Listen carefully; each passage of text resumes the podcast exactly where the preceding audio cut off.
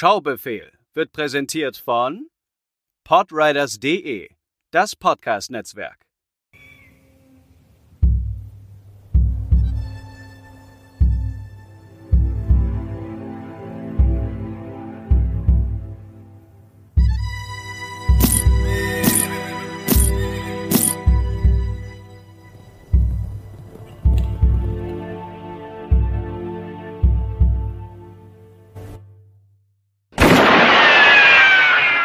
Hallo und herzlich willkommen zu einer neuen Ausgabe vom Schaubefehl. Heute mit unserer 25. und damit einem kleinen ersten ja, Jubiläum, sagen wir mal. Und bei mir natürlich der jubiläumsmäßige Matze. Ja. ist das zweite Jubiläum nach der zehnten Folge. So, so feiert man das auch. Zehnte Folge, 25., 50., oder? Ja? In welchem Universum? Meinem. Wie ist es bei Hochzeiten? Wie ist es dieses Jahr? Ab 25. Ab 25. Ja. Ja, siehst du, also. Dann äh, ist das hier unsere Hochzeitsfolge. Oh, es ist dann Silberhochzeit. Ja, ist das nicht 50? Nee, V50 ist Gold, ne? Ja. Ja. Und 75 ist dann Diamant. Ich glaube Diamanthochzeit. Gibt's auch Platin-Hochzeit? Hm, hat noch keiner auf Platin gespielt. Das das ist das Achievement of Life. Achievement noch nicht unlocked. Nee. Circle of Achievements. Ja, ähm, wir sind heute hier zusammengekommen mit zwei Filmen, die wir beide nicht kennen oder kannten. Jetzt kennen wir sie natürlich. Äh, und die ihr, die, wir, haben sie, wir haben sie einfach nicht geguckt, wir hatten keinen Bock. Aber wir reden trotzdem drüber. Genau. Äh, So nein, die- funktionieren manche Podcasts. Die ihr, ja, das stimmt, das stimmt auf jeden Fall. Die ihr gewotet habt äh, auf Twitter und äh, nicht nur auf Twitter. Und äh, ja, ihr habt euch entschieden ähm, für zwei, ja, doch Klassiker, kann man sagen. Alte Filme Sehr, tatsächlich. vor allem sehr alte Filme, ja. Der eine, ja, mitunter äh, auf jeder Topliste der besten Filme aller Zeiten, der andere nicht, aber, aber sicherlich auf den Top, Toplisten der Herzen vielleicht. Ähm, ja, wir sprechen heute über Citizen Kane und Sindbads siebte Reise. Die beiden Filme, die ich in die Abstimmung reingebracht habe. Ja, meine- möchte ich noch mal kurz Meine anmerken. wollte wieder keiner? Vor allen Dingen Citizen Kane mit einem äh, dezenten Vorsprung gewonnen.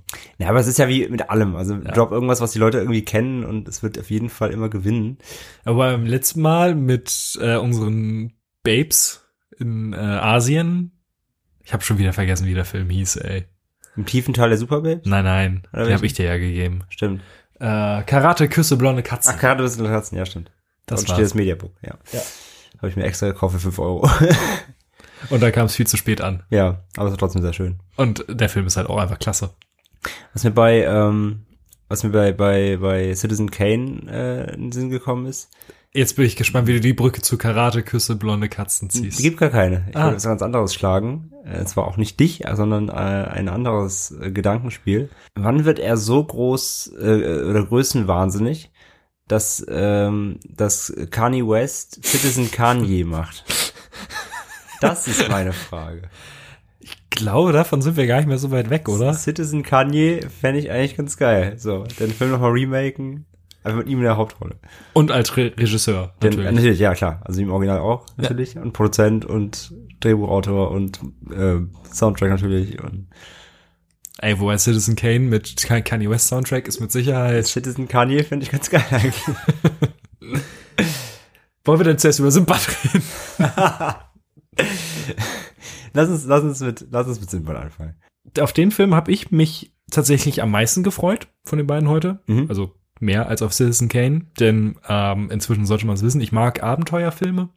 Nachdem ich vor einigen Jahren Kubo gesehen habe, bin ich auch großer Stop-Motion-Fan. Vorher fand ich es immer relativ irr, gerade die ganzen Stop, also die Stop-Motion-Filme im Gesamten, fand ich immer so ein bisschen, naja, aber äh, gerade diese alte Harryhausen-Technik ist halt schon schön. Und äh, das ist auch so ein bisschen der Grund, warum ich den Film mit reingenommen habe. Ich wusste jetzt nicht, welchen Sindbad-Film man nehmen soll. Gibt es ja so ein paar. Habe ich einfach geguckt, wo hat Harryhausen mitgemacht und was ist der älteste davon? Und das war halt der. ähm, es war auch das erste, die erste Frage, die kam. Gibt es da Teile vorher? Weil der Film einen doch sehr reinwirft. Aber naja, worum geht's denn in Sindbad siebte Reise aus dem Jahre 1958? Äh, vorgelesen aus der OFDB, ist halt so eine selbst zusammengetackerte äh, Inhaltsangabe. Dementsprechend wird sehr viel verraten, aber der Plot ist, naja, kommen wir zu. Der berühmte Seefahrer Sindbad will die arabische Prinzessin Paris auf der Fahrt äh, heiraten. Da habe ich was übersehen. Äh, auf der Fahrt zur Hochzeit rettet er jedoch auf der Zyklopeninsel den Magier Sokura vor einem einäugigen Giganten, als der eine magische Lampe stehlen will.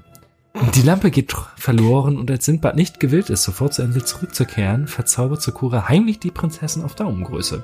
Das Gegenmittel? Ein Stück von einem Ei des Vogel Rock, das es natürlich nur auf der Zyklopeninsel gibt.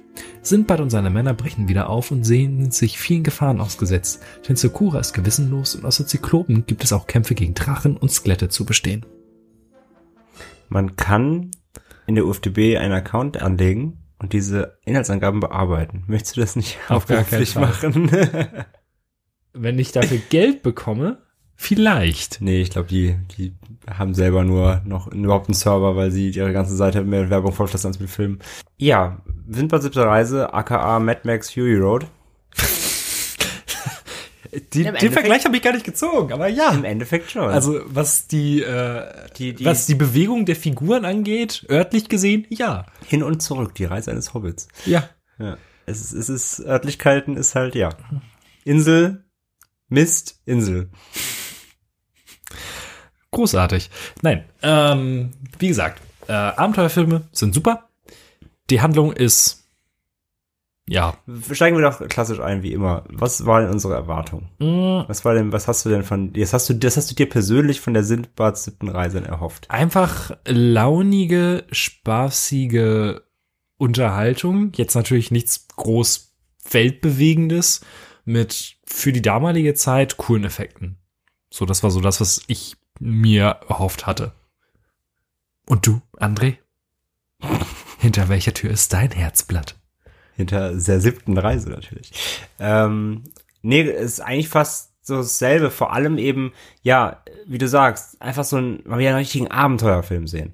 Weil das ist mir auch schon mal Foreshadowing, äh, Spoiler, ist mir auch wieder aufgefallen, so beim Gucken auch, solche Filme gibt's einfach nicht mehr. Nee, ne? Sowas macht einfach keiner mehr. So richtig einfach Abenteuerfilme. Sowas hat man früher als Kind immer sonntags am Fer Nachmittagsprogramm im Fernsehen irgendwie geguckt. Irgendwie. Das, das, das wird einfach nicht mehr gedreht. Das Fluch der Karibik war halt noch das, was da am ehesten rankommt, ja. Oder Ja. sowas wie Vermächtnis der Tempelritter oder sowas, auch wenn er natürlich ein anderes Niveau hat, aber Ey, einfach solche diese, ich finde die ja, ich finde ich mag den. spaßig. Ich mag den. Ich mag den sehr gerne. Ähm, einfach solche, so, so, ich mag so Travel-Filme, wo es so für einmal quer um die Welt geht, mit so super schnellen Ortssprüngen und so, oh, wir haben einen neuen Clou, jetzt müssen wir dahin und jetzt müssen wir dahin. Das ist irgendwie, das ist cool. Das ist ja auch der Grund, warum ich eigentlich Bock auf den Dora the Explorer Film hab. Jetzt mal ohne Witz. Der Trailer sah ziemlich unterhaltsam aus und alle, also was ich so bisher gelesen habe, der Film kommt echt sehr, sehr gut an. Mhm. Also, wenn der auf DVD oder so kommt, habe ich auf jeden Fall mal Bock drauf. Ja. Jedenfalls.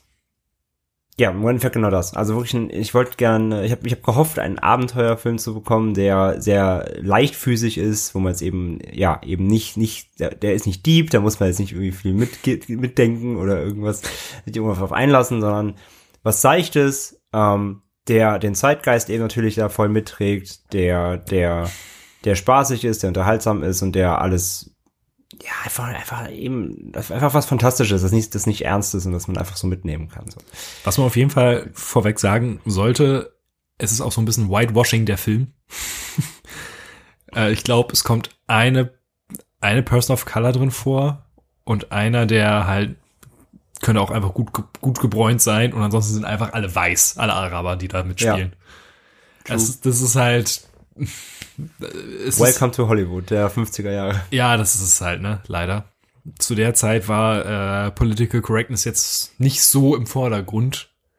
Aber ähm, ich finde trotzdem, wenn man einen Film aus der Zeit rezipiert, sollte man sowas trotzdem mal, zumindest den Gedanken daran haben. Ja. Nee, durchaus. Hast schon recht. Ja. Mahlzeit. Ich hoffe, das hört man nicht. Du darfst hier so viel rülpsen, wie du willst im Podcast. Das ist unser Privileg. Weil wir Schmatzen- weiß sind. schmatzen nicht. Weil wir alte weiße Männer sind, dürfen wir rülpsen im Podcast. Natürlich.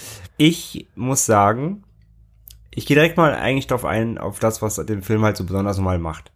Weil der Film fängt ja auch sehr steil damit an. Ähm, Geht super schnell los. geht super schnell los mit, Eff- mit Effekten. Ähm, er, er startet eben direkt mit einer, mit einer Befreitungsaktion eben auf dieser Insel, dieser Insel Zyklopen.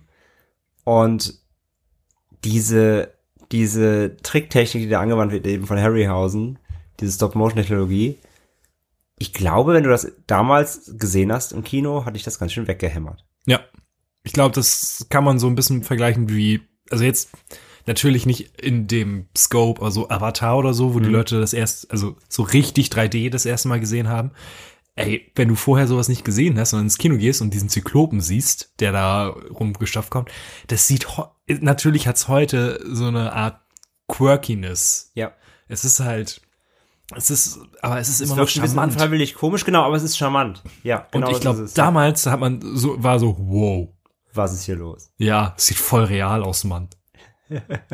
Nee, absolut. Also fand ich tatsächlich auch. Und dann, wie sie es getrickst haben, auch wenn der irgendwie Leute hochhebt, Es ist super dann, geil. dass dann teilweise, dann sind die, ähm, die Menschen, die er dann hochhebt, sind teilweise dann auch aus, eben aus Knete, auch Stop-Motion. ähm, das sieht man natürlich ein bisschen so, aber es funktioniert irgendwie.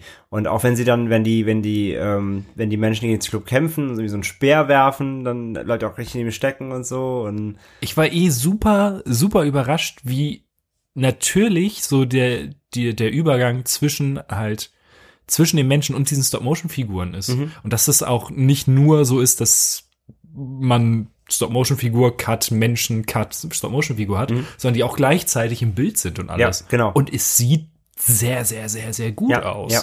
Und du hast halt, es gab wirklich ganz wenige Einstellungen auch nur, wo man irgendwie jetzt sieht, dass da irgendwie, ähm, dass der Hintergrund irgendwie gefaked war oder sowas. Also oft sah es wirklich sehr homogen aus in den meisten Szenen. Nicht so wie bei irgendwelchen was, Animes oder so, wo im Hinter- oder Zeichentrickfilmen, wo im Hintergrund eine so, so ein Pixel Tapete. alle anders aussieht, Ja. eine dunklere Farbe hat und man merkt, ach ja, da wird gleich mit interagiert. Ja, genau. Das ist Sondern das Bild ist wirklich sehr homogen. Du hast immer, du siehst nicht, wo der Übergang stattfindet. So. Das sehr war, organisch. Ja, das war dafür für die Zeit sicherlich echt bahnbrechend. Das, das, das habe ich schon erkannt direkt. Ähm, ansonsten, ja, wie du sagst, der Film geht recht, geht recht zügig los. Ähm, mit diesem, diesem Anfangskampf auf der Insel. Äh, mit dem, mit dem, wo sie den Magier da äh, helfen und er seine Lampe verliert. Ähm, lustig fand ich auch am Anfang diesen, diesen Effekt, wo ähm, er den, dann den Geist aus der Flasche ruft, der ein kleiner Junge ist Das ist super kleiner merkwürdig. Boy. Äh, und der dann so eine Schutzwand macht und dann äh, die Schutzwand ist einfach so wie so ein wie so ein sieht aus, als ob es brennt, so ein Flimmern in der Luft, Ja. wo der wo der Zyklop immer gegen rennt, dann gegenschlägt. Äh, das war auch ein ganz witziger Effekt einfach irgendwie. Aber es ist halt super clever, ne? Also Ja. mit den Möglichkeiten, die man damals hatte, Hatte, ja. da so sehr ich die Arbeit von VFX-Artists einfach großartig finde, du musstest halt unfassbar kreativ damals sein, um Ja. so einen Film zu realisieren. Genau. Und ich finde, das haben sie da wirklich echt super hingekriegt auf jeden Fall. Das ist mega. Ja, und ähm, ja, nach dem, nach dem Auftakt wird's ja dann erstmal recht, recht ruhig, sage ich mal, eine Zeit lang. Ähm, Man hat halt relativ viel Exposition. ja, so, du hast dann warum, erstmal den ganzen Plotpoint, ne? ja, Also, wa warum will er die Tochter heiraten? Oder die, äh, die Paris, was, äh, Parise, ich weiß gar nicht mehr, wie sie ausgesprochen wird. Ähm, und ja, man hat halt ein paar Szenen im Königreich von Sindbad und sein, seinem Daddy, äh, wo ich mich gewundert habe. Also ich habe ja Lawrence von Ara hast du Lawrence mal gesehen? ja, ja. Okay. Diese, ich, da war ich schon verwirrt darüber, wie riesig dieser Film einfach ist mit den unfassbar vielen Statisten, aber das war halt, das war halt auch so ein bisschen der Selling Point von dem Film. Ich war ein bisschen verwirrt, wie viele Menschen in diesem Film sind. Mhm. Also gerade so die, diese Szenen im, äh, im Königreich, man hat extrem viele Statisten dabei. Ja, absolut. Aber selbst, selbst auf der, äh, selbst auf den Pilgerfaden, sag ich mal, ähm, sind ja nicht nur irgendwie so drei, drei Mithelfer, sondern oder mit, mit, Mitläufer, so das sind ja, die Crew besteht ja auch irgendwie nochmal aus 15 Leuten oder so. Das Ja. sind schon echt viele Schaus Schauspieler am Start, ja. Das stimmt. Das ist auch sowas, was so ein bisschen verloren gegangen ist. Aber Computer, ne? Wir brauchen, eine- wir brauchen eine Crew. Hey, mach mal, mach mal VFX. Ja, es ist, es ist ja meistens inzwischen so. Also Ja. ich wollte jetzt nicht leider sagen, aber äh, es Nee, aber, aber es, es hilft, es stimmt schon, äh, es, hilft dir, es hilft dir, den, den Scale realistisch zu machen einfach. es macht das Ganze halt haptisch irgendwo. Ja, es, genau, es macht es macht's haptisch und es macht's irgendwie, ähm, du wirst auch mehr reingezogen, finde ich. Also es, es, es, es wirkt organischer, als ob du dabei sein kannst. Und es, es gibt ja nicht so eine digitale weißt du, Dissonanz dazu irgendwie. Das, das, das, das merkt man einfach. Es wirkt, es wirkt alles rund. Das, das hast du, das, das warst du halt hier komplett gehabt, auch in der Stadt eben, wo sie da diesen Kutschen herfahren und, Mhm. Und ja, überall ist was los. Überall laufen Leute rum, machen so ihr Handwerk so ein bisschen. Das ist, äh, das, das war schon ein bisschen beeindruckend, dachte ja. Das stimmt. Ansonsten von der Exposition her, ja, äh, was ich, das war so ein bisschen der auch der Plotpoint, den ich dann so ein bisschen, ein bisschen weird fand einfach. Sie retten ja halt diesen, den, den Magier, Der unbedingt seine Lampe wieder haben der möchte. seine Lampe wieder haben will und schrumpft seine Freundin. Also ich kann, also bis dahin kann ich es ja so, ich kann es bis dahin verstehen. Also weil es wird auch im Film durchaus häufig erklärt, dass Sinbad immer sagt, wir fahren nicht zu dieser Insel zurück, Ja. weil das ist einfach saugefährlich. Ja. Ist ja durchaus logisch. Dann schrumpft halt der Zauberer die Freundin. Und das ist der Punkt, in dem ihr Papa dann sagt so, was? Meine Freundin ist geschrumpft durch irgendeinen Zauber? Das heißt Krieg. Was? So war das also. Wir brauchen jetzt ein neuer Krieg. Ja, das ist eine super Idee. Ja. Ähm, das ist so das Einzige, was so ein bisschen gehakt hat. Und dann kommt der Zauberer natürlich und sagt, ha, hier, ich habe eine Idee für ein Gegenmittel. Ist blöderweise auf der Zyklopeninsel. Gibt's leider nur da. Ja. So ein Ärger. Aber ich habe mich da so ein bisschen gefreut. Ähm, ich spiele ja ein Pulp Pen and Paper mit ein paar Freunden Mhm. und da gibt's äh, in dem äh, Regelbuch gibt's halt auch den Vogel Rock und ich habe mich immer gefragt, wo kommt der denn her? Mhm. Da habe ich mich einfach, das ist dann, wenn man so eine Elemente dann in solchen Filmen wiedererkennt, ist es richtig so eine kindische Freude. So, oh ja, das, das stimmt tatsächlich, ja. Und äh, das war, also, und was man noch sagen muss, ey, die Schlangenfrau, ich war ultra weird. Oh ja, das war auch mega weird, dieser Effekt, ja. Aber es war halt cool. Ja, aber schon ein bisschen greasy. Ja.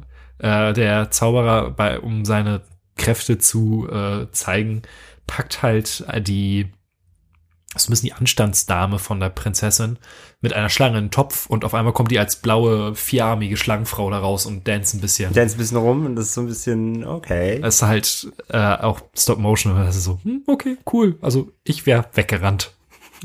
alle so, alle, ja genau, und alle sind so, oh, wow, oh. Und ich denke mir so, äh. ja, Ja, und dann fahren sie halt zurück zur Zyklopeninsel. genau, also die, die, seine, seine, seine Prinzessin ist jetzt ein Däumling. Und Er nimmt wohnt, sie mit? Und wohnt in einem kleinen Haus, das, Das extra für sie gebaut wird. cute. Genau, sie kriegt ein kleines, sie sieht ein bisschen aus so, wie so eine Mini, Mini, ähm, wie so eine, so eine Mini-Toilette oder so.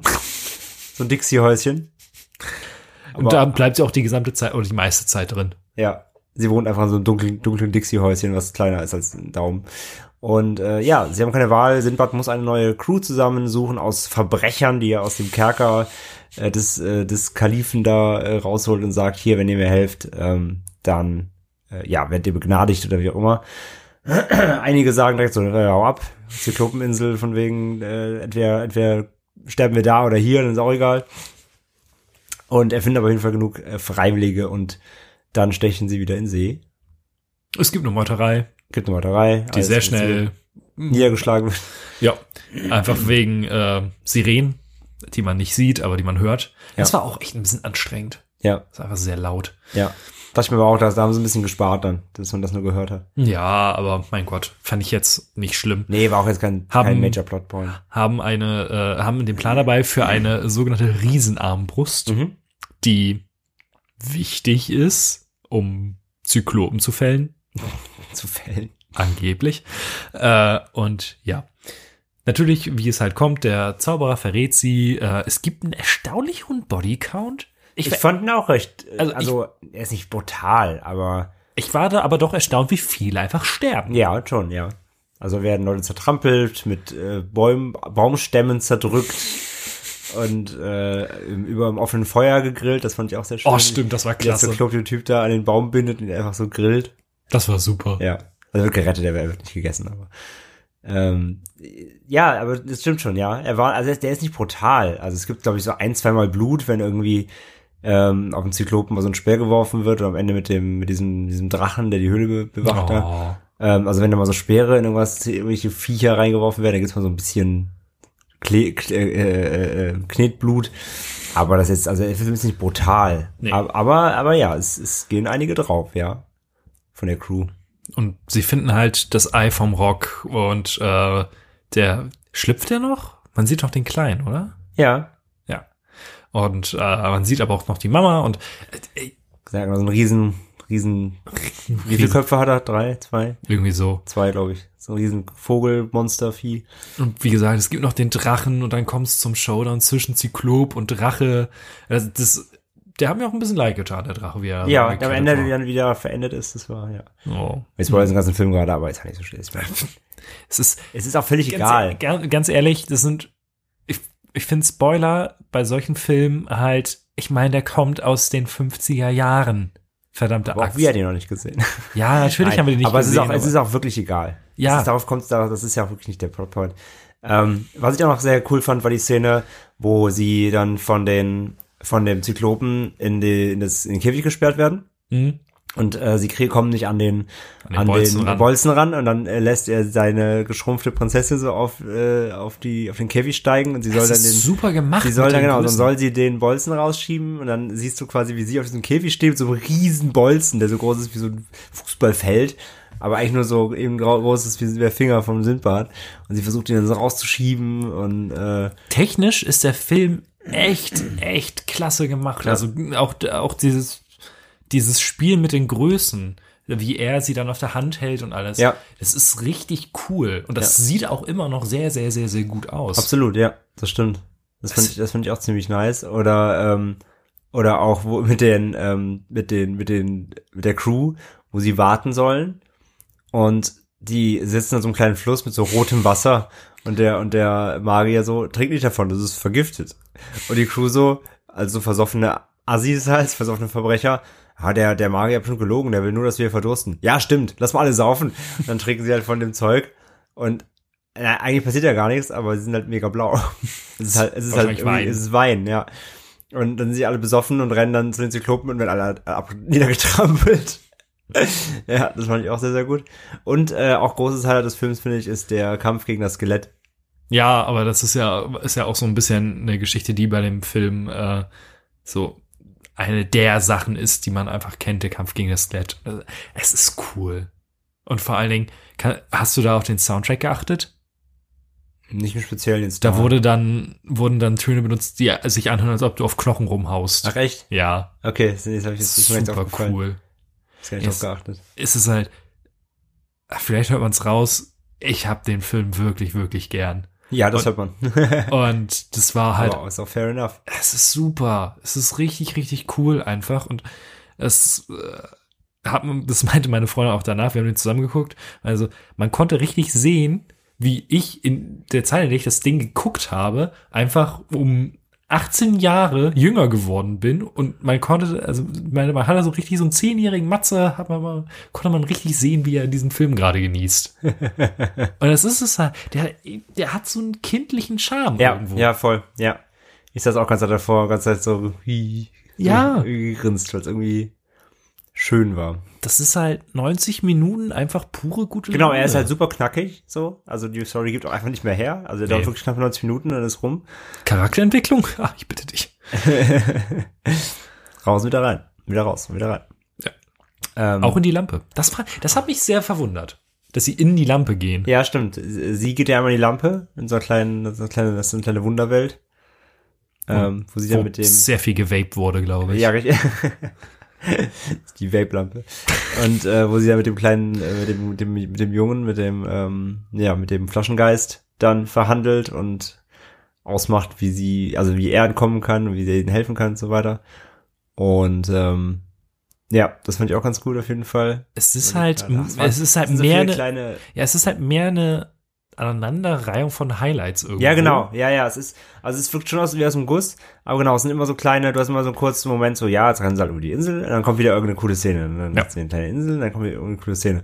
Auch wie so, ja, auch geil ist, wo sie sich schon verstecken und Simba dem, äh, dem Riesen so einer Fackel erstmal ins Auge brennt, Ja, geil. wo er dann blind ist. Und äh, ich, ich mag das einfach. Ja. Ich hatte richtig, richtig viel Spaß bei dem Teil. Ja. Der ist halt wirklich, der, also du hast wirklich bis auf Anfang die, die Exposition ähm, in der Stadt hast du halt wirklich überhaupt gar keine, sag ich mal, Verschnaufpause. Der, steigt direkt steil ein mit Action, ähm, dann hast du die Exposition und dann geht's eigentlich schon wieder los. So, also es gibt überhaupt keine, es gibt keine Längen, es gibt keine, keine ruhigen Momente, wo es jetzt irgendwie langweilig werden könnte. Es geht so schnell alles. Ähm, der hat so ein gutes Pacing, der Film. Ja. war ich auch ein bisschen, also war ich überrascht, Ja, dass der doch atemlos da. durch die Nacht. Ich wusste, dass es kommt. Normalerweise bin ich der Typ Ich für diese. selber applaudieren. Wow. Weißt du, du machst einen Scheißwitz und applaudierst dir selbst. Ich meine, was bist du für ein Mensch? muss ja hier. Ganz sicher nicht ich.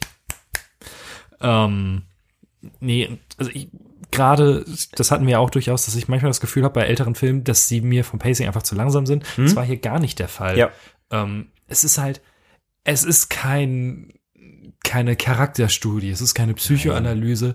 Der Gute ist der Gute, der Böse ist der Böse. Du weißt nach zwei Minuten, wer der Böse ist, ja. weil es obvious äh, ist ohne Obwohl Ende. ich mich ein bisschen gewundert habe, wie lange sie das, wie lange sie ihn noch, ich sag mal, nett gehalten haben. Ja, Es wär gibt halt- ja, es gibt ja wirklich den einen Moment, wo sie an diesem Käfig dann genau da sind. Und dann kommt er so vorbei und sind so, Herr, helf uns. Und er so, nö. Und geht halt einfach. So, ja, okay.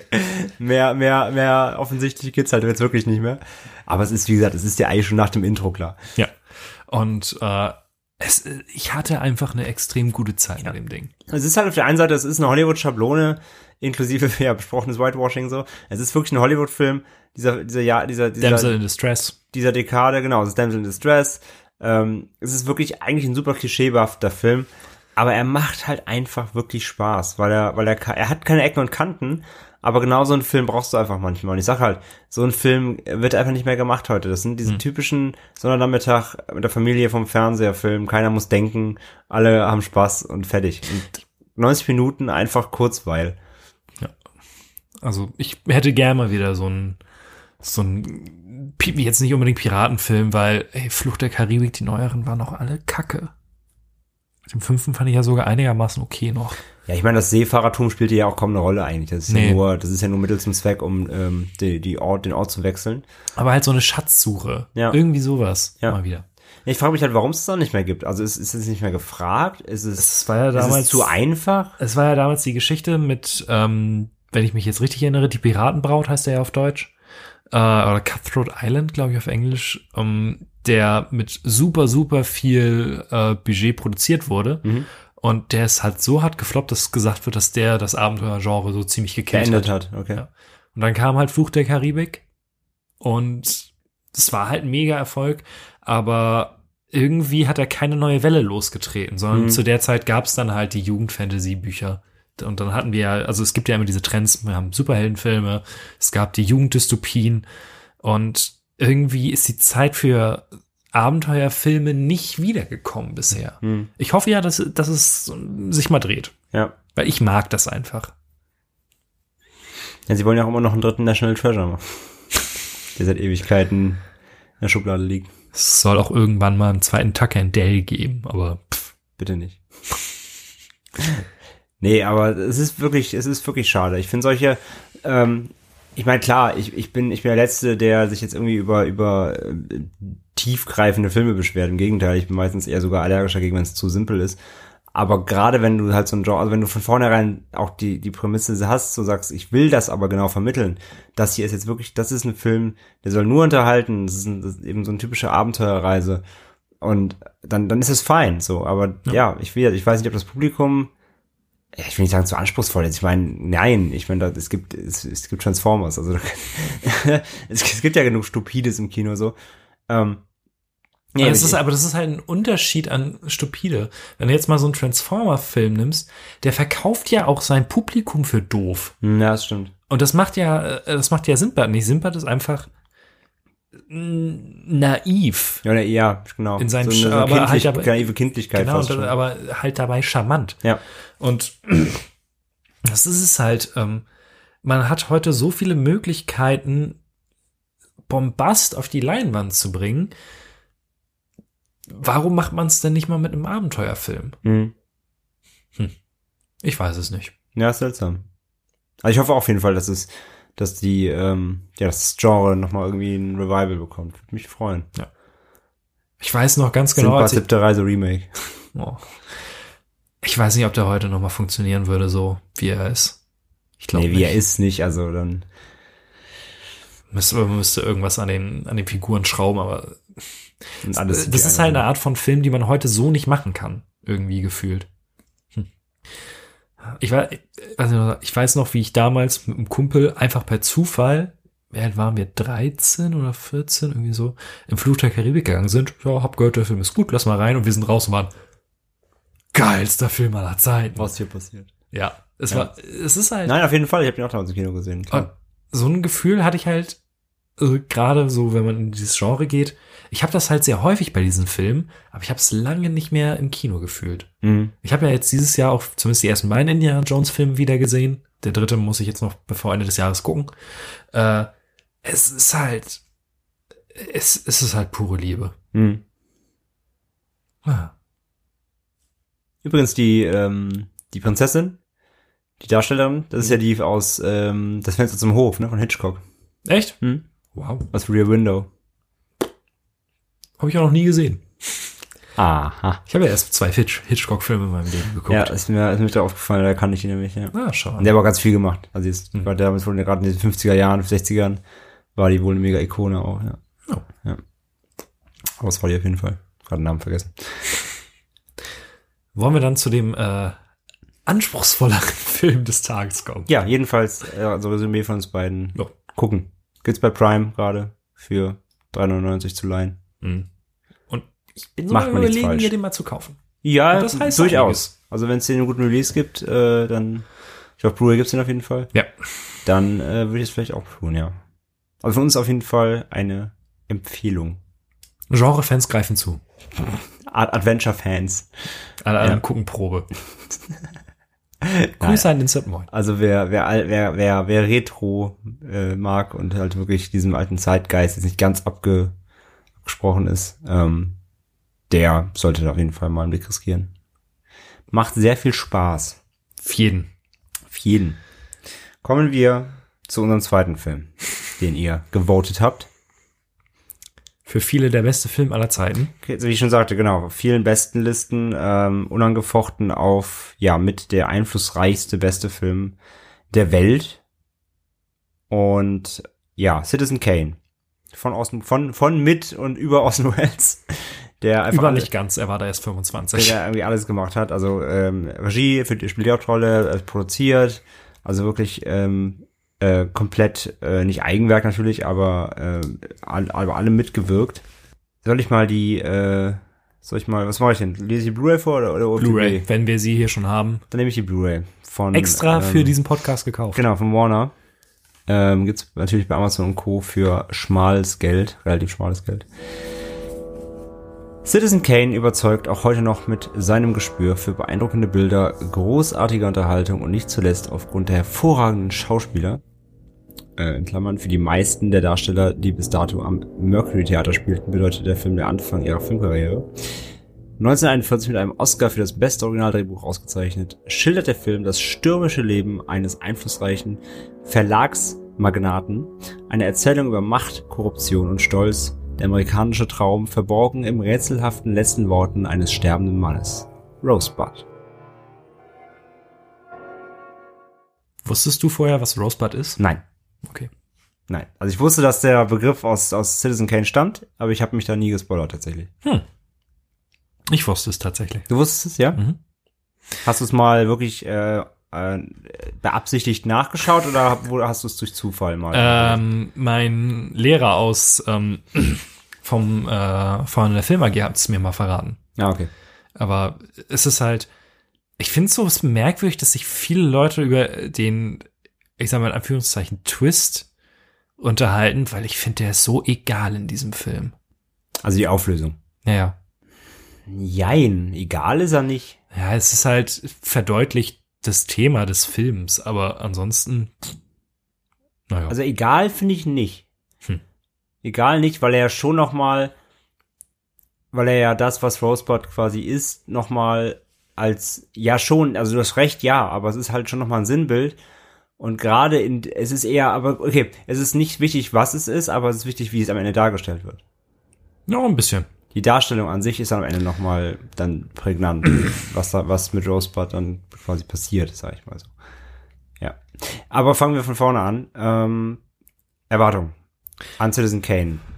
ist halt wie du das ja auch schon bei die Verurteilen zum Beispiel hattest, ist dieses alle finden es großartig Und das schüchtert einen definitiv ein. Ja. Gerade weil der Film auch so ewig nach seiner Veröffentlichung immer noch an allen möglichen Toplisten auf der Eins steht und immer so hoch gehalten wird. Es ist halt so, pff, muss man, äh, muss man erstmal mit klarkommen irgendwie. Dementsprechend war ich sehr vorsichtig. Was er ja, was er am Anfang auch gar nicht war. Ne? Er war ja ein Flop im Kino. Im Kino war er selbst ein Flop, aber ich glaube, Ja. schon im Jahrzehnt darauf oder so wurde er halt. Ja, die Kritiker haben ihn halt immer gelobt. Die Kritiker haben ihn immer gelobt, ähm, aber im Kinokassen war ein Flop, aber das hatte ja andere Gründe, aber können wir später vielleicht mal drauf eingehen.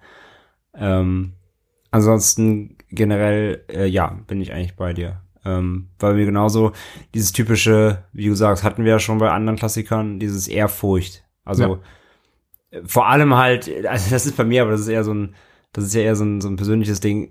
Ich fühle mich dann immer, also ich habe immer Angst, dass ich, dass ich Filme, die andere halt oder die generell in der generellen Filmkultur so eine so einen großen ähm, Stellenwert haben, Dass du die Scheiße dass ich findest. die einfach nicht gut finde und dass ich mich dann schlecht fühlen muss. So. Das ist Oh. immer diese, diese Vorab-Angst fast schon ein bisschen oder dass ich keine Ahnung, dass ich nicht verstehe, warum er das ist oder was auch immer. Also so in die Richtung. Ne? Das habe ich aber immer bei so Klassiken, Klassikern und das war eigentlich hier genauso.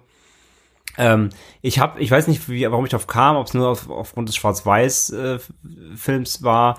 Ich hatte so ein bisschen äh, ganze Zeit, also im Vorfeld, ich habe so ein bisschen immer mit an Metropolis auch gedacht, ne? Mhm. Ähm, so in die Richtung hatte ich den erwartet, so vom, von der, von der Inszenierung her oder so, so ein bisschen. Man muss dazu sagen, wir beide haben Metropolis zusammen geguckt bei einem Filmabend und drei Stunden Stummfilm auf einem Filmabend. Puh, War nicht die beste Entscheidung.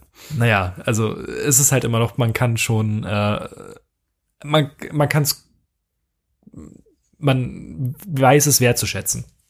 Ja, So. so. Jedenfalls so in die Richtung hatte ich so ein bisschen gedacht und ja, das waren so meine, meine Vorgedanken.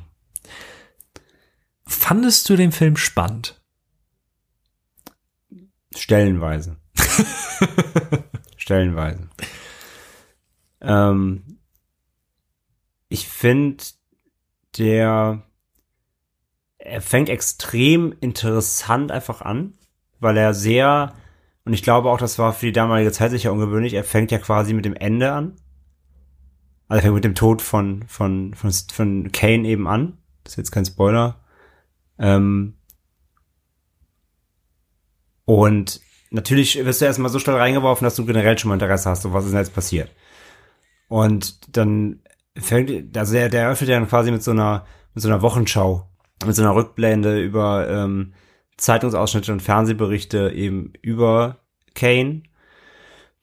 Und äh, mir ging es so, dass ich mich, ich musste mich, ähm, ich war, ich war erstmal schon mal hooked aufgrund der Ausgangslage dann zwar, aber ich musste mich erstmal sehr sortieren, weil er dir relativ schnell am Anfang sehr viele Informationen gibt.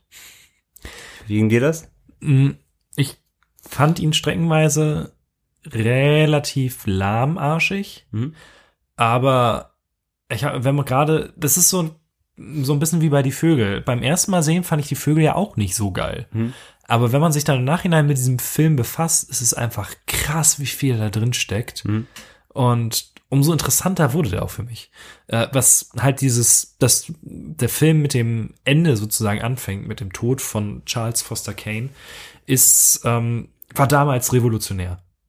Und diese ganze, dann hat man ja diese Zeitungsausschnitte, wie du schon meintest. Mhm. Und der Spaß an der gesamten Geschichte ist, diese, wie lange geht die, wie geht das Ding? Fünf Minuten oder so? Ja, diese, diese am Anfang, diese, ähm, Ja, dieses Showreel ja, quasi. Ja. Ähm, das nimmt schon komplett vorweg, was man alles in dem Film sehen wird. Ja, das stimmt. Da ist alles drin. ja.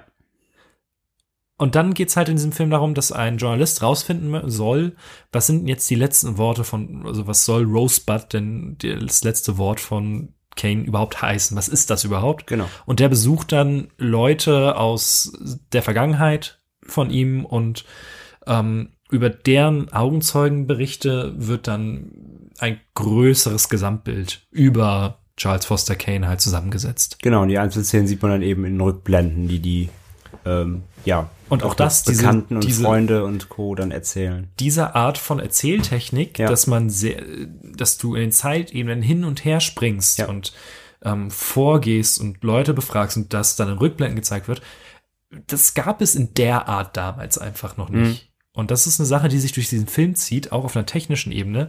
Ganz, ganz viel gab es zwar schon irgendwie in der aber Art, nicht so zusammengesetzt. Ja. nie so und auch nie, nicht in dieser, ich möchte jetzt nicht sagen Perfektion, aber mit dieser, Ja, Qualität. Ja. ja, in der Qualität, in der auch so akkurat einfach. ja.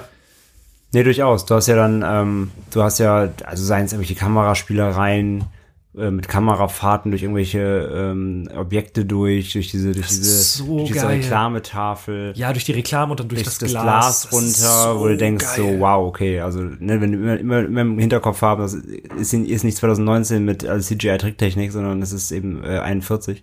Ja. Ähm, dann hast du äh, ganz am Anfang auch dieses, wo da siehst du so einen Zeitungsausschnitt so Bild so einer Gruppe von äh, Männern, äh, diese diese Journalisten. Er äh, übernimmt ja ein, man, er überlegt, übernimmt ein Verlagshaus und das ist, äh, läuft nicht gut.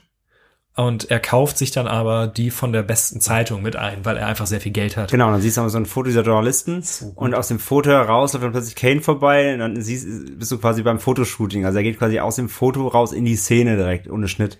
Das ist auch richtig gut gemacht, ja. Und ähm, ich musste so ein bisschen grinsen, weil ich glaube, hättest du den Film früher gesehen, hättest du mindestens bei dem Filmfights, wo du, oder bei den Moviefights, wo du damals bei den Rocket Beans warst, einen Punkt mehr bekommen. Da ging es nämlich ja um Montagen. Ja. Und diese Montage ähm, mit seiner Ehe über verschiedene... Oh ja, die ist krass. Die ist so, so ja, ja, ja, gut. das stimmt. Die ist übertrieben krass.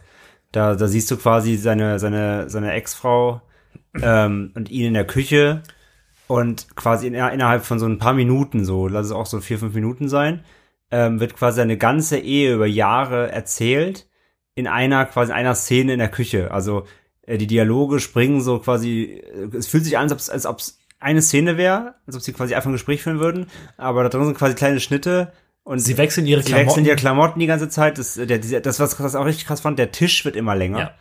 Der Tisch wird, wächst quasi auseinander, so wie quasi die Beziehung auseinander wächst. Also diese Distanz wird dadurch halt so ähm, äh, versinnbildlicht. Und das alles halt so eine Montage von drei, vier Minuten, halt diese gesamte Ehe, oder ja, der Ablauf dieser Ehe ähm, dargestellt in so einer Montage. Das war richtig krass, ja. Die fand ich auch echt gut, die Szene. Und das war auch die Szene, die mich, glaube ich, mit am meisten gecatcht hat. Ja. Ist so, so, so gut gemacht. Ja. Generell technisch ist der Film auf einem Level, ähm, dass man beim ersten Mal sehen einfach, äh, zumindest ich als jemand, der Filme, auch egal wie tief ich mich da gerne reingrabe, äh, immer noch als Unterhaltung sieht. Hm. Es ist halt Filmstudent der Film. Ja, voll. Das, das fällt aber auch schon, also es fällt schon auf. Du merkst halt schon, wie viel sie da ausprobiert haben, einfach. Ja, oder beziehungsweise halt auch das Spiel mit Licht und Schatten. Ja, ja, Also genau. Diese erste Szene, wo man die ähm, nach diesem Newsreel, wo man die Hm? Wo sie- Journalisten ja. sieht und einfach fast alles ist dunkel, außer die wichtigen Figuren. Ja. Ja, diese ganzen Noir-Einblendungen und sowas, ja. Das ist Bevor es Film Noir in der Form stark gab. überhaupt, genau. Ja, das ist schon echt stark, ja. Ähm, Entschuldige. Ähm, ja, also wie gesagt, da, also das ist auf jeden Fall am, am, am Anschlag so, also das muss man einfach hundertprozentig so wertschätzen, ganz klar. Das ist technisch echt alles wirklich auf der absoluten, absoluter Höhe damals der Zeit, beziehungsweise einfach äh, vor, vor, voraus schon der Zeit. Ähm, aber ab davon jetzt gen- generell gesehen, du fragst gerade, ist der Film spannend. Also wie gesagt, ich fand ähm, teilweise, ich finde nicht alle dieser Rückblenden sind gleichwertig und unterhaltend oder gleichwertig ähm, ähm, gut, einfach mal so ist plump ausgedrückt. Ähm, es gibt Dialoge und einfach äh, Rückblicke und Einblicke, die sind nötig, ja, aber waren auch ein bisschen langweilig zugegebenermaßen. Ich fand nicht alle, alle Dialoge jetzt so mitreißend irgendwie groß. Was denn zum Beispiel? Ähm, zum Beispiel das mit seinem, ähm, wer ist das hier, dieser, sein, sein, nicht der, sein Buchhalter oder sein, sein Banker oder sein, sein, wer ist das, wie heißt der, der, der mit L, der Leroy, nee, Le, wie heißt der? Ich weiß es gerade gar nicht mehr. Der ist Second in Command oder Ja, ja, quasi. den, der die Theaterkritik schreibt? Nee, nee, nicht der Kritiker, der, ähm, oder ist das derselbe? Nee, ist er nicht. Den, glaube ich, auch, ist nicht der, der den am Anfang adoptiert? Oder der ihn, der ihn zu sich nimmt, um ihn dann großzuziehen als, als Mogul quasi so? Das war dann das, wo der Journalist das in dem Memoiren gelesen Genau, hat. ja. Das finde ich zum Beispiel, naja, aber du brauchst das halt. Ich sag ja, du brauchst das, es, Um das Thema des Films halt. Absolut, du brauchst die Sachen, ja. Ähm, ich fand sie nicht alle gleichwertig, sag ich mal, ich sag ja unterhaltend umgesetzt einfach. Ich fand ihn teilweise ein bisschen dröge. Das äh, kann ich definitiv verstehen. Also ne, gerade jetzt auch nach Sindbad natürlich irgendwie, so kurz und knackige Abenteuerschose. Ähm, äh, ich, will jetzt nicht sagen, also Citizen Kane ist jetzt nicht übermäßig smart oder irgendwie übermäßig klug erzählt. Er ist, aber er ist halt sehr trocken erzählt, viel, in großen Teilen. Manchmal spürt man die zwei Stunden. Ja. Aber trotzdem fand ich immer noch flotter als manch andere 120 Minuten Filme. Ah, definitiv. Also es ist, es ist kein Slow Burn oder so. Nee. Der hat ja auch ein paar flotte Szenen und auch ein paar, ähm, ja, energiegeladene Szenen oder wo viele Emotionen äh, eingebunden sind. Das hat er auf jeden Fall auch. Aber ich sage, es gibt so, es gibt so, es gab so zwei drei Szenen, da dachte, da dachte ich mir aber so, so ja, okay, ne? Aber das ist halt wieder, das ist genau das, was ihr vorhin angesprochen hast, bei Sinbad auch schon. Ähm, das ist wieder dieses typische eben, das war nun mal, äh, gerade auch in dieser Zeit, das war der Rhythmus von Filmen. Ähm, und ich kann da auch nicht immer so richtig mit teilweise um einfach. Das ist einfach natürlich eine ganz andere Sehgewohnheit. Äh, ich versuche mich da immer darauf einzulassen, manchmal funktioniert es, manchmal nicht so richtig. Ähm, wie gesagt, alles, alles, was, was dir gezeigt, was gezeigt wird, ist wichtig, auf jeden Fall, damit du am Ende das große Gesamte hast. Und war auch in dem Sinne gut, ähm, aber ich, werd, ich, ich fand manchmal nicht ganz unterhaltend immer durchgehend. Mhm. Ich fand die Darsteller extrem gut. Ja. Also gerade Orson Welles selbst spielt super. Die Maske ist Die Masken unfassbar. sind fantastisch, auch in der Küchenszene unter anderem. Ja, Da- generell, also- altern die ja auch so während der Szene. Die spielen sich alle über mehrere Jahre. Ja, genau. Die Schauspieler. Genau. Das ist richtig, richtig, richtig gut. verschiedene Einstellungen mit verschiedenen Leuten in ja verschiedenen Alter Alterssprüngen. Äh, das war extrem gut, das stimmt, ja. Wie findest du die, also was, was wie, wie, ordnest du die Geschichte an sich ein? Ähm, also es gibt, ja, einen roten Faden und beziehungsweise das Ende, also du weißt, du ahnst es ja alles schon, worauf es hinauslaufen wird. Es ist ja nur, es wird ja nur durch, durch diese ganzen Einblicke noch verstärkt, untermauert und verdeutlicht. Ähm, ja, wa- wa- was, was hat der Film dir im Endeffekt mitgegeben? Was war für dich der, Das Thema, das äh, Theme des Films. Ja, oder für dich auch persönlich einfach? Geld macht nicht glücklich. Ja. Es ist so ein bisschen Geld und Macht, ne? Ja. Alleine reichen nicht. So, das ist ja der. Es gibt diesen wunder, wunder, wunderschönen Satz. Ähm, wir haben den beide auf Deutsch geguckt, ja, ähm, wo gesagt wird, Mr. Kane, Ihre Zeitung macht, hat eine Million Dollar Verlust gemacht. Und er sitzt da einfach und meint, ja, und die rechnen auch damit, dass sie es nächstes Jahr macht und übernächstes Jahr auch nochmal eine Million Jahre. Und wissen Sie was? Wenn das weiter so geht, muss ich in 60 Jahren dicht machen.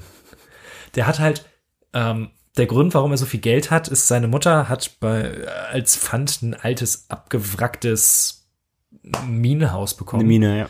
Und da wird dann aber Gold gefunden. Ja. Und deswegen hat er super viel Das Geld. war aus Versehen eine Goldmine. Ja. Ja.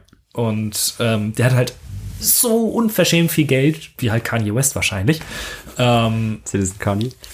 und ich finde, das, was du meintest mit diesem Rückblick, wo erzählt wird, wie er, ich sag mal, in Anführungszeichen adoptiert wird, ähm, ich finde es eigentlich super gut, weil ähm, gerade diese Szene, wie er draußen spielt und drinnen über seine Zukunft äh, entschieden wird, finde ich mega gut. Auch mega inszeniert. ja, mit wie, dem, wie du quasi vorne einfach die Handlung an sich verfolgst und da hast du den Dialog, da geht's um die Eltern, die halt entscheiden, dass sie ihr Kind weggeben wollen und darüber diskutieren und halt den, ähm, den ich eben meinte, hier den, ich vergesse mal, ich war weiß es nicht sogar mal irgendwann Präsident oder so? Ich hab keine Ahnung. Amerikanische Politik, du. Nee, später ist es ja so, er heiratet ja dann die, die Frau des, die, die Tochter des Präsidenten. So ist es. Oder Nichte? Nee, nee, nee, er heiratet die Tochter des Präsidenten und er, er, er, er, schießt ja auch mal gegen den Vater und so und Mhm. dadurch kommt es ja zum Zwist. Nee, nee, aber der, der ihn da äh, aufnimmt, das ist ja auch schon, der, also der will ihn ja, das ist ja so ein, so ein, das ist ja auch so ein, so ein Industrietyp, der will ihn Ja. ja zum, zum, äh,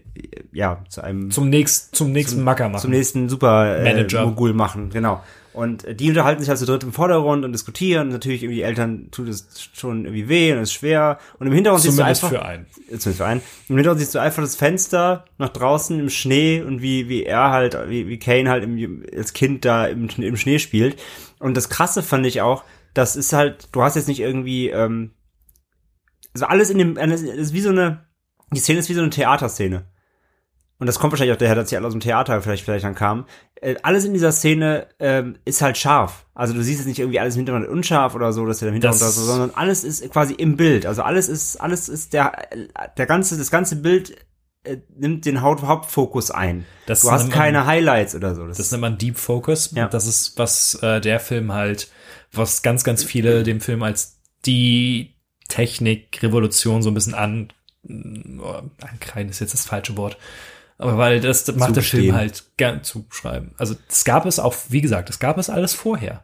Aber der Film hat es halt so ein bisschen massentauglicher gemacht und ähm, das kommt halt ganz, ganz häufig vor, was auch super krass in den Innenaufnahmen von Xanadu dann irgendwann zum Ja, Beispiel genau. ist. Xanadu ist ja da dieses Schloss, was er sich dann baut. Genau, mit den ganzen, Sein ganzen Hab und Gut. ja, mit den ganzen Statuen, die er kauft und Ja, alles. allen Sammelobjekten. Ja. Ja, nee, na, genau, und dieses, dieses Deep Focus, ähm, das passiert halt dadurch, dass die, dass die, dass die Kameralinse äh, quasi schmaler ist als üblich. Und dadurch hast du halt dann quasi nicht so ein breites Bild, aber dafür ist alles, was du eben im Bild hast, ist halt gestochen, Hast du etwa das gleiche Video wie ich gestochen gefunden? scharf. Hä?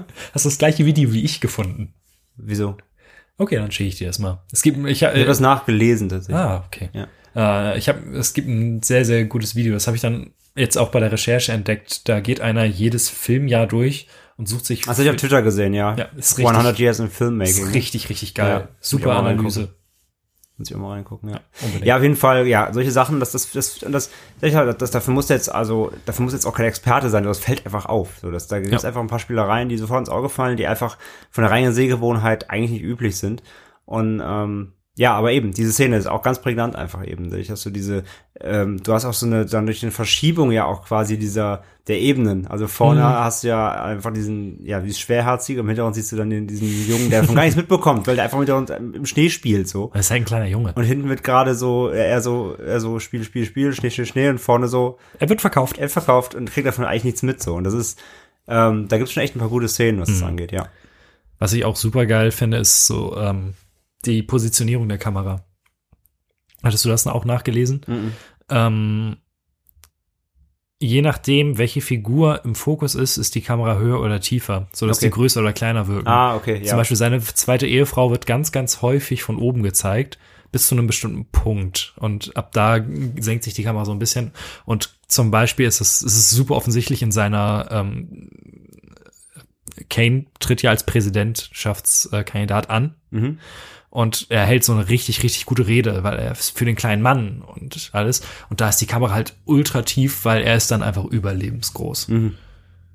Und Ja, ähm, stimmt. das ist halt eine Sache, die auch ganz, ganz viel in diesem Film ist. Ja, jetzt, es wo du ist- sagst, ja. Es ist halt super. Auch viele Shots so von unten. Mhm. Sehr viele so Bodenshots an die Decke. und auch extreme Close-ups. Ja. Es ist super spannend, wie die Kamera eigentlich in diesem Film äh, charakterisiert und wie viel über die Kamera erzählt wird.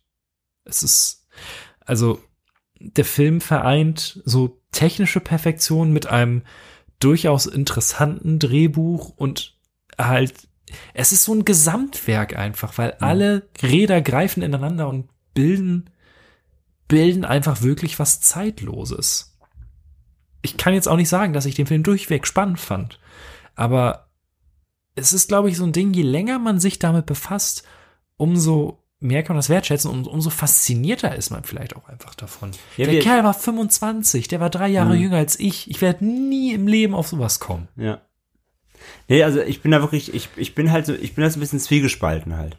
Ähm, ich bin halt wirklich so genau daz, so, so zwischen meine, meine, so meine filminteressierte Ader feiert das alles komplett ab so und auch eben, wie du sagst, wenn man erstmal dann wirklich nochmal sich damit beschäftigt, so auch die Hintergründe, wie es entstanden ist, was da alles eingeflossen ist.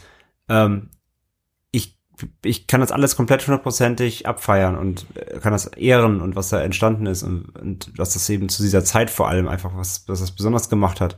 Und ähm, sehe das auch beim Gucken und finde das super und spule auch gerne mal zurück und guck's gerne nochmal, weil es einfach, weil es einfach äh, schön ist und gut gemacht und denkst dir dreimal so, boah, krass, ey, wir haben denn das damals hingekriegt und hast nicht gesehen. Ähm, so, aber das ist so die eine Seite. Auf der anderen Seite eben rein als, ähm, wenn ich jetzt quasi mit demselben Auge diesen Film jetzt einfach schaue, wie jetzt zum Beispiel, wie ich Sindbad geguckt habe, dann muss ich halt leider sagen, dass ich ihn eben dann aber nicht als so das Meisterwerk einfach sehen kann, weil er einfach rein als Film, wirklich rein als, nur als Film gucken, ähm, fand ich ihn halt wirklich einfach nicht sonderlich spannend oder einfach sonderlich unterhaltsam oder äh, Schauwert. Er hat keine, keine, keine sonderlichen Schauwerte für mich gehabt. So, also ich, ich wie gesagt, gab einige gute Szenen, ähm, definitiv. Äh, Geschichte an sich, wie gesagt, ist, ist an sich ist simpel, aber gerade dann, ja, ich finde das mit dem Ende dann, äh, mit dem Reveal, ähm, äh, finde ich gar nicht so unerheblich, sondern ich finde das eher dann auch mit der Inszenierung, wie es dargestellt wird, eigentlich sogar noch mal war noch mal ein schöner, so ein eigentlich ein schöner Downer noch mal so und zeigt ja auch noch mal rückwirkend so, was das alles dann für Ausma Ausmaße hatte. So, also ich finde, ich fand ihn schon, ich fand ihn schon definitiv gut. Aber ich war jetzt nicht euphorisch irgendwie da, davor und dachte mir so, wow, Nee, ich auch nicht. wow. Also Also, als rein als Film, ne? Rein als Ja. Film betrachtet, war ich schon dann auch eher nach zwei Stunden so, puh, okay. Dann Ist jetzt vorbei. ist jetzt auch vorbei. Muss ich einfach sagen, ja. Aber trotzdem habe ich, ich hätte Bock, den noch mal zu gucken. Ich würde ihn, also ich will ihn auf jeden Fall nochmal in Englisch gucken. Mhm. Ähm, wir haben jetzt in Deutsch geguckt beide, haben uns ja quasi auch verständigt, dann haben wir auch, dann haben wir auch die deutsche, dieselbe Version gesehen, das macht ja auch schon Sinn. Ähm, ich will ihn gerne mal auf, im O-Ton nochmal gucken. Ähm, auch nochmal so ein paar Hintergrundwissensgeschichten, die ich jetzt nachgelesen hatte, nochmal. Ähm, so insgesamt ja, definitiv. Ähm, ich bin aber jetzt, wie gesagt, ich bin, aber ich kann jetzt einfach nicht so, so sagen, so, ey, das ist der beste aller Zeiten. Da gehe ich jetzt einfach gerade nicht mit, weil dafür war es mir dann irgendwie rein filmisch, ähm, einfach vom Unterhaltungsschauwert, war ich nicht so geflasht einfach. Es ist halt so ein Ding, ich, wenn man, die beiden Filme, die wir heute haben, sind halt schwer zu vergleichen, weil die Das sowieso, komplett klar. anders sind. Das sowieso. Aber nimm zum Beispiel einen Sindbad und setz dich mit jemandem hin, der nicht so viel mit Film zu tun hat. Hm. Da ist es einfach deutlich offensichtlicher, was die technischen Begebenheiten sind und was daran besonders ist. Und auch eine Person, die einen Film im Kino im Jahr sieht, im Durchschnitt. Ich glaube, die Deutschen liegen bei 1,3 Filme im Jahr Mhm. oder so. Ähm, die wird auch daran ihren Spaß haben. Ein Citizen Kane kannst du nicht jeden zeigen. Ja, Deswegen meinte ich ja, es ist Filmstudent der Film. Ja, ja, ist es auf jeden Fall, ja. Weil den kannst du tot analysieren in allen Formen und Farben. In Schwarz-Weiß. Ja. Ähm, aber es ist halt kein Unterhaltungskino in dem Sinne Ja. irgendwie. Nee, ge gebe ich dir vollkommen recht. Deswegen, ich sage ja auch nur, ähm, deswegen, ich wollte, ich wollte jetzt nicht Sinbad mit ihm vergleichen. Ich sage Nee, ja, nee. ich sag ja nur, ähm, letzten, am Ende des Tages schaue ich den Film dann trotzdem immer noch aufgrund äh, des Filmeschauens und eben nicht, um da jetzt mit der Pinzette ranzugehen. Klar, das machen wir für den Podcast und ne, überhaupt. Ja, für den Podcast. Hust, hust. Nein, natürlich versuchen wir irgendwie da ein bisschen Mehrwert rauszuziehen, natürlich, um über- über- darüber sprechen zu können. Aber am Ende des Tages wollen wir ja auch, natürlich auch für die Hörer da draußen, wenn die den Film nicht kennen, wollen wir irgendwie eine Art, doch vermitteln so. Also natürlich geht es darum, dass wir unseren Pile of Shame abarbeiten, aber es geht ja auch um darum, trotzdem dann, äh, Empfehlungen auszusprechen oder zu, damit die Hörer irgendwie herausfinden können, ist es vielleicht auch was für mich, was ich mir mal anschauen sollte oder nicht. Und ähm, ich meine, jetzt nach 25 Folgen haben die Leute ja schon auch irgendwie dann so langsam, glaube ich, raus, so was uns beiden so, ne, was dir gefällt, was mir gefällt und was uns nicht gefällt. Ähm, und deswegen muss ich einfach ganz ehrlich sein. Das ist genau das, was ich am Anfang sagte, mit der Angst davor, äh, eben Filme dann nicht abzu abzufallen zu können, wenn sie auf einer Rangliste auf Platz 1 stehen. so. Und deswegen sage ich, ganz zwiegespalten bei mir, also beziehungsweise es heißt zwiegespalten, sondern einfach ähm, aus zwei verschiedenen Ansichten bei mir. Mein mein Handy klingelt. Ähm, ähm, aus der rein, aus meiner, aus meiner Filmader-Sicht so, aus, aus die sich auch für, für alles, was dahinter passiert, interessiert, was eben die 1,3 Leute, die einem Jahr einmal ins Kino nicht tun. Ja. Ähm, so, ja, ich verstehe das alles. Beim Gucken auch direkt gesehen, so, wow, da passieren wirklich krasse Dinge, so, das ist wirklich alles, äh, äh, ja, entspricht dem, was ich im Vorfeld gehört habe. Es ist inszenatorisch wirklich eine Wucht. Alles, alles da. Und dann eben aber auf der reinen, äh, auf der reinen Filme als Unterhaltungsmedium Sicht eben, ich setze mich abends hin, gucke einen Film, ähm, eben muss ich, Funktioniert, muss ich eben sagen, Wenig. äh, ist halt nur Durchschnitt so für mich im Endeffekt halt einfach. Also ich, ja, Story und so an sich gut, Aussage sehr gut und so, ähm, recht simpel, aber effektiv, aber halt wirklich äh, unterhaltsam über lange Zeit, äh, äh, über, über viele, viele Strecken, ähm, ist er halt eher ein, ein, ein ja nicht, nicht nicht mal Slowburn, aber er ist einfach, er ist einfach underwhelming, so, er ist einfach nicht so unterhaltsam einfach. Ja. Nö, also ich kann es absolut nachvollziehen. Ja. Ich bin da dann, also ich habe das ja auch zum Beispiel bei Letterbox geschrieben. Es ist einfach super spannend, selbst wenn man den Film jetzt nicht so geil findet.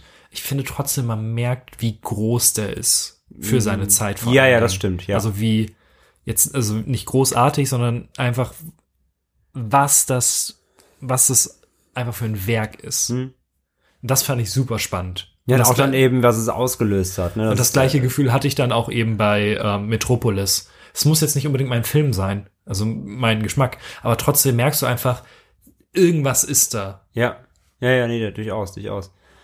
Wie gesagt, halt, wenn du dann halt noch so schaust, was da alles halt, deswegen sage ich halt, ähm, was der so losgetreten hat überhaupt, ne, was da alles für einen Rummel drum gab und das, warum er zum Beispiel auch am Anfang auch ein Flop war, ähm, war ja, weil der Film fast in keinem Kino lief.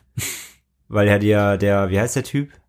Austin Wells? Nee, nee, nee, der, der, der echte Mann, auf dem die Figur Uff, Citizen Kane nicht mehr. basiert. Ich weiß es gar nicht. Rudolph Hearst, glaube ich. War es Hearst? Ja, Hearst. Ah. Äh, das war auch halt, das war so ein Medienmogul, der eben 18, spätes 18. Jahrhundert, Anfang 19. Jahrhunderts gelebt hat. Hm. Und auf dem basiert, äh, den hat sich quasi aus dem zum Vorbild genommen. Und der hat ja schon in der Produktion mitbekommen, dass dieser Film gemacht wird. Und hat dann schon wirklich schon äh, während der, der Produktion versucht, diesen Film zu verbieten, was nicht geklappt hat. Äh, hat er irgendwie, der hat irgendwie auch diese Produktionsfirma äh, auch mit 800.000 Dollar bestochen oder wollte ihn bestechen, damit sie den Film einstellen, was sie nicht gemacht haben. Und dann, ähm, und dem gehörte nämlich, ähm, dem ich, also das, das war deswegen, das, das waren die Parallelen mal offensichtlich, weil diesem Hearst gehörten zu der Zeit äh, irgendwie 17 Zeitungen und eine davon war die auflagensstärkste auch in, in Amerika nämlich. Also das, das war schon alles sehr eindeutig. Und auch halt die, äh, die Frauen im Film, die basieren alle auf verschiedenen ähm, echten Charakteren, die, die es in Amerika zu der Zeit wirklich gab. Und äh, allen war es aber anscheinend relativ wumpe, außer eben der Hearst, weil er, weil er nicht so dargestellt werden wollte, natürlich irgendwie, der als machtgeiler, das hast du nicht gesehen. Und ähm, der hat dann nämlich äh, alle Kinos im Land geschmiert. Oder nicht geschmiert, sondern der hat ihnen gesagt, nee, nicht mal nicht, nee, nee, nicht geschmiert. Der hat ihnen gesagt, wenn ihr den Film spielt, dann kriegt der für mir keine Coverage mehr in meinen Zeitungen. Und dann haben die ganzen äh, Zeitungen, äh, ganzen Kinos, weil die so Angst vor dem hatten, weil er so mächtig war, haben den Film nicht gezeigt. Deswegen gab's halt nur irgendwie gefühlt 50 Kinos in ganz Amerika, die den Film gezeigt haben. Deswegen war, deswegen war der so ein Flop. Und allein sowas Abgefahren. halt ist schon mega abgefahren, ja. Und dann haben halt wirklich dann die, ähm, da hat diese die Filmfirma dagegen ist halt dagegen geklagt und hast du nicht gesehen, das hat einen riesen Rummel halt ausgelöst. Und was den Film halt, deswegen sagte ich am Anfang, dass das, was den Film gerettet hat, war halt, dass super viele äh, resümierte, ähm, äh, Renommierte. äh, renommierte Kritiker den Film so gelobt haben. Und dadurch hat er dann seinen Namen aber halt ja, behalten und ist dann im Ausland auch erfolgreich gestartet. Das musst du dir mal überlegen, was damals Printmedien für eine Macht hatten. Ja. Das ist super krass. ja, Und halt, damals hatten Kritikerstimmen ja auch noch Gewicht. ja. Damals konnte halt noch nicht jeder Idiot Einen irgendwas aufnehmen und ins Internet stellen. Fourth Wall. nee, absolut, genau. Damals äh, war Kritiker, waren noch, gab es wirklich noch Kritiker, auf die jeder gehört hat im ganzen Land so irgendwie. Und die haben alle gesagt, der Film wäre halt top. Und äh, dadurch hat er sich halt so erhalten. Und dadurch ist er dann über Zeit dann trotzdem eben zum Erfolg geworden. Äh, dann auch im Ausland und so weiter. Aber ja, die hatten dann zum, zum Release hatten die halt wirklich richtig Trouble damit eben, wegen diesem, wegen diesem Vor Vorbild quasi. Und auch zum Beispiel, es gibt ja im Film diese, diese eine Freundin von, die, die ja unbedingt so Opernsängerin machen will, obwohl sie eigentlich gar nicht singen kann und so. Was ich nicht verstanden habe, weil ich fand gar nicht, dass sie so scheiße gesungen hat. Aber naja. Aber selbst die basiert nämlich auf der echten, weil es gab so eine erfolglose Theaterschauspielerin, äh, Schauspielerin, äh, Opernsängerin ähm, in der Stadt und auf der beruhte das und die, hat, und die war da wohl auch nicht so ganz glücklich, dass die da nochmal so als äh, ich kann nix durchgeholt wurde und so und ja. Super. Aber alle seine Figuren basierten jedenfalls komplett auf wahren, wahren Charakteren. Geil. Das wusste ich noch nicht. Deswegen, da kannst du nicht am Ende des Films dann schreiben, weißt du, wie heute immer äh, all, all characters äh, ne? Pure, ähm, purely fictional. ja, sind fictional und so, sondern wirklich, es war alles, äh, basiert alles auf wahren Charakteren. Und ähm, das, ja, dem Hearst war das halt gar nicht so recht. Geil. Auch dieses Xanadu gab's halt quasi wirklich. Es war natürlich nicht, nicht, hieß nicht Xanadu, war keine Burg, aber der hatte auch halt so ein riesiges Anwesen, wo sich immer dann die High Society von Amerika immer getroffen hat und so. Und so eine riesen, riesen Prunkvilla. Also es gab's alles, es gab's alles, wirklich. Ja, also ich glaube, die unsere Positionen sind klar geworden, oder? Vielleicht. Ich finde super, muss man sich, man muss sich schon ein bisschen mit beschäftigen, aber Also ich kann natürlich, also ich, ich muss, ich muss ja fast sagen, natürlich, wenn man den nicht kennt und jetzt wie gesagt nicht direkt, also von vornherein sagt, alles vor 1990 gucke ich prinzipiell nicht, weil ich es nicht, schwarz-weiß. weil ich es nicht gucken kann. So verstehe ich, dann, aber dann, dann kann man es auch lassen, wie gesagt, auf jeden Fall. Wenn man aber irgendwie ein Herz auch für ältere Filme hat und das einfach interessiert daran ist, an so Filmkultur, sag ich mal, ähm, dann sollte man sich auf jeden Fall mal anschauen, definitiv. Wie gesagt, rein als Film, für mich war es eher so, ja, okay, gut, aber jetzt nicht das Meisterwerk, was ich da irgendwie erhofft hatte oder wovon alle reden. Ähm, die technische, rein, die rein, rein filmtechnische Seite. Klar, auf jeden Dazu Fall. habe ich Folgendes gefunden.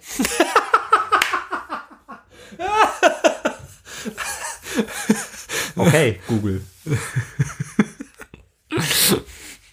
Google hat also Folgendes gefunden. Ähm, nein, aber rein filmtechnisch muss man das einfach natürlich, äh, muss man das loben. Das ist natürlich, äh, da, da, da gibt's gar keinen Zweifel dran. Aber rein filmtechnisch, wie gesagt, kann ich nur sagen, muss man selber wissen. Muss man, muss man, muss man einfach selber schauen. Wollen wir zu dem Film für die nächste Woche kommen? Ich habe schon ein bisschen Angst wieder. Ich habe mich spontan dagegen äh, entschieden, dich zu ärgern. Es ist noch gar nicht so lange her, dass ich dich geärgert habe, deswegen lassen wir das mal. Okay. Ähm, denn ich hatte es ja schon gesagt, als du mir OSS 117 gegeben hast, dass ich das eigentlich auch mit dir vorhatte, dass du ein Double Feature machst. Mhm. Ähm, auch hier ist es optional, es hilft schon ein bisschen, äh, aber ich möchte auf jeden Fall, dass du den zweiten Film schaust. Ähm, wie gesagt, den ersten kannst du dir vorher anschauen. Äh, hilft ein bisschen, was so Figuren angeht, ist jetzt aber kein Muss, denn du schaust Wie, wie passend. Habe ich mir gerade in der Amazon 99 Cent Aktion nämlich geliehen. Beste. Ich schaue äh, Paddington, beziehungsweise Paddington 2. Super. Kann ich schon mal vorwegnehmen, äh, einer meiner absoluten Lieblingsfilme. Ja, ich weiß, also für, für viel, also zumindest wenn ich an Letterbox und in meiner Twitter-Timeline gehe, dann für viele der, ähm, der Citizen Kane der Neuzeit.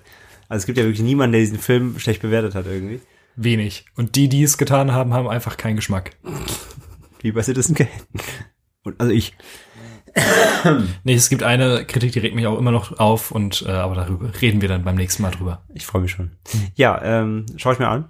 Äh, für dich muss ich einmal zum Regal gehen. Oh, oh, das haben wir so lange nicht mehr. Ja, denn weil du hast mit, also du hast ihn nicht auf Disc, ne? Du Nee. hast, nee, alles klar. Ja, wie gesagt, den, den Du hast ihn dir zweiten. geliehen. Ich glaube, es gibt den auch bei Netflix. Also gab es zumindest. Eine Zeit lang. Ah, ich guck mal. Mach mal. Welchen finden? Es ist immer so spannend. Ja, ne? Man, hört man eigentlich auf der Aufnahme dann auch dein Fußgetippel? Jetzt auf jeden Fall. Oh Gott. Du schaust einen äh, Lieblingsfilm von mir.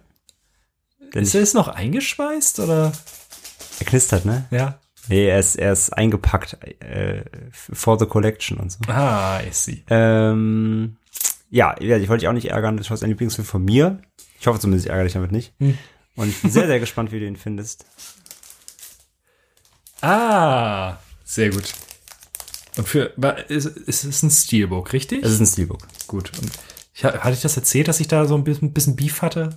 Auf einer Facebook-Seite? Ja, ja, hattest Hm. du, ja. Ähm, Event Horizon.